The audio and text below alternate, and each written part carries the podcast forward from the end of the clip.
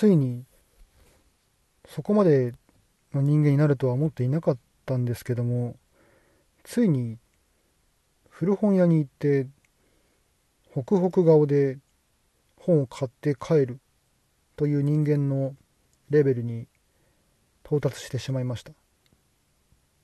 最近幕末から明治にかけての旅行寄港者画家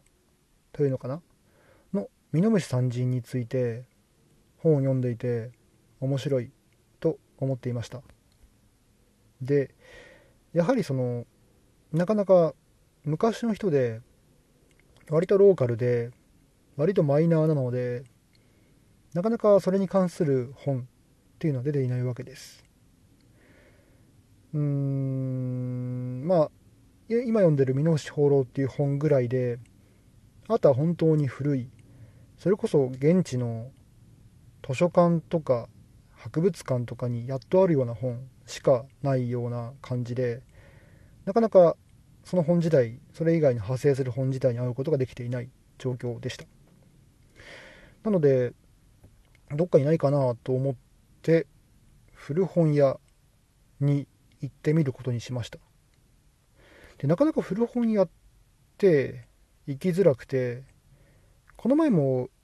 一度行ってみたんですけれどもその時行ったところの古本屋はなかなか混沌とした状態でもうそれこそあこれが古本屋だなっていう感じで書家というか書棚があって本が入っていてで書棚のその枠の中の本との本と上の棚とのスペースにも横に本が平積みされている状況ででかつ本棚の手前の下の段下の段っていうか手前のスペースにも本が平積みされていてもう下から3段ぐらいは見えないぐらいなレベルなんですね。そこの本屋さんは。これはなかなかだなと思いつつも、まあ、漬物本を発見して買ったわけではあります。でその後にうんミノムシ三人、まあの本を探そうというふうなさっきのモードになってまた別の地域の別の古本屋さんに行ってみました。そしたらそこがとても整然としていて、ま、漬物本買った方の本屋さんはとても雑然としていてその後に行った次の本屋さんは整然としていてこんなきちんと管理されていて綺麗なところもあるんだっていうことを思いました。だからそれを表現するとなると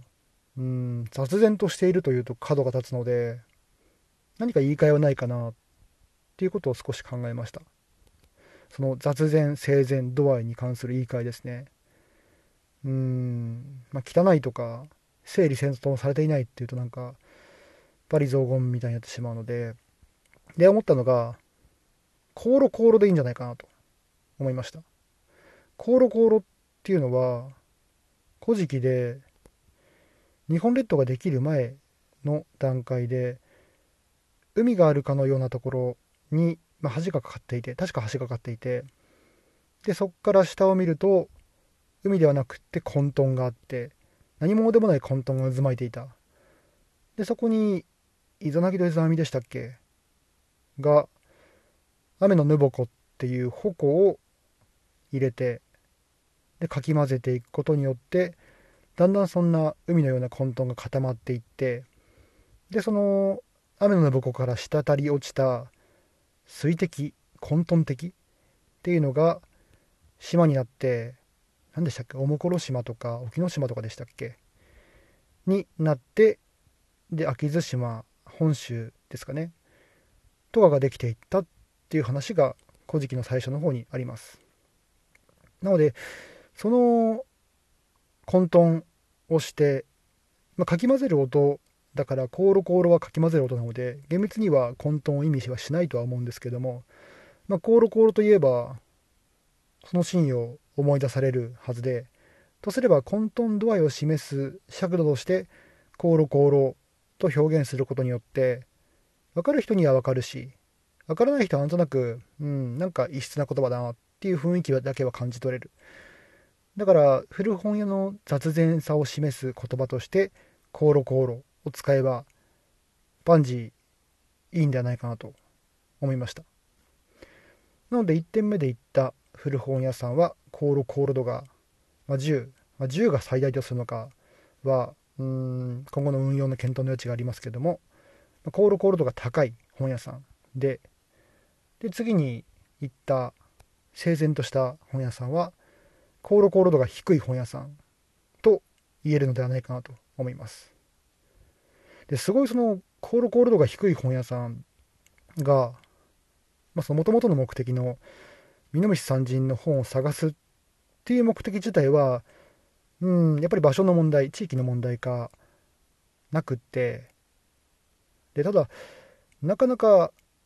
うん、まあ、最近その地域の伝承とか、街の成り立ちとか、そういったものにも興味が湧いてきたので、郷土の本とかもあったりして、郷土の、うん、昔話本とかもあったりしてそういった意味でいけばかなり目的ではないけれどもめちゃくちゃ面白いっていう風な経験ができました。コールコール度が高いじゃなくて低い本屋さんでは。で結果としてまあ一冊購入したわけでで購入したのがご当地のどぶろく本どぶろくの歴史水同士の歴史みたいな本を発見してこれはめちゃくちゃ面白そうだぞと思ってご当地どぶろくの歴史本を買いました。で面白いものでもちろん昔、まあ、今でも昔でもそうでしょうけども密造酒っていうのは罪なので作るのはダメ。ダメなので、まあ、そういった多分いろんな歴史とか多分作り方までは書いてないのかな？いろんな歴史が書いていつも最後には密造酒罰せられるよっていう法律の条文条文条文が印刷されていましたまあ、それは何だろう。建前ってわけじゃないけれども、一応そうしておかないとなかなか、まあ、検閲じゃないですけども、そういった人の目もあるので、そういう風にしたっていうのが、なんか今も昔も、うん、変わらない雰囲気がするなと思いました。ということで、えー、今回は古本屋さんに興味が湧いてきて古本屋さんの整理整頓の雑然さ整然さを示すにあたっての尺度として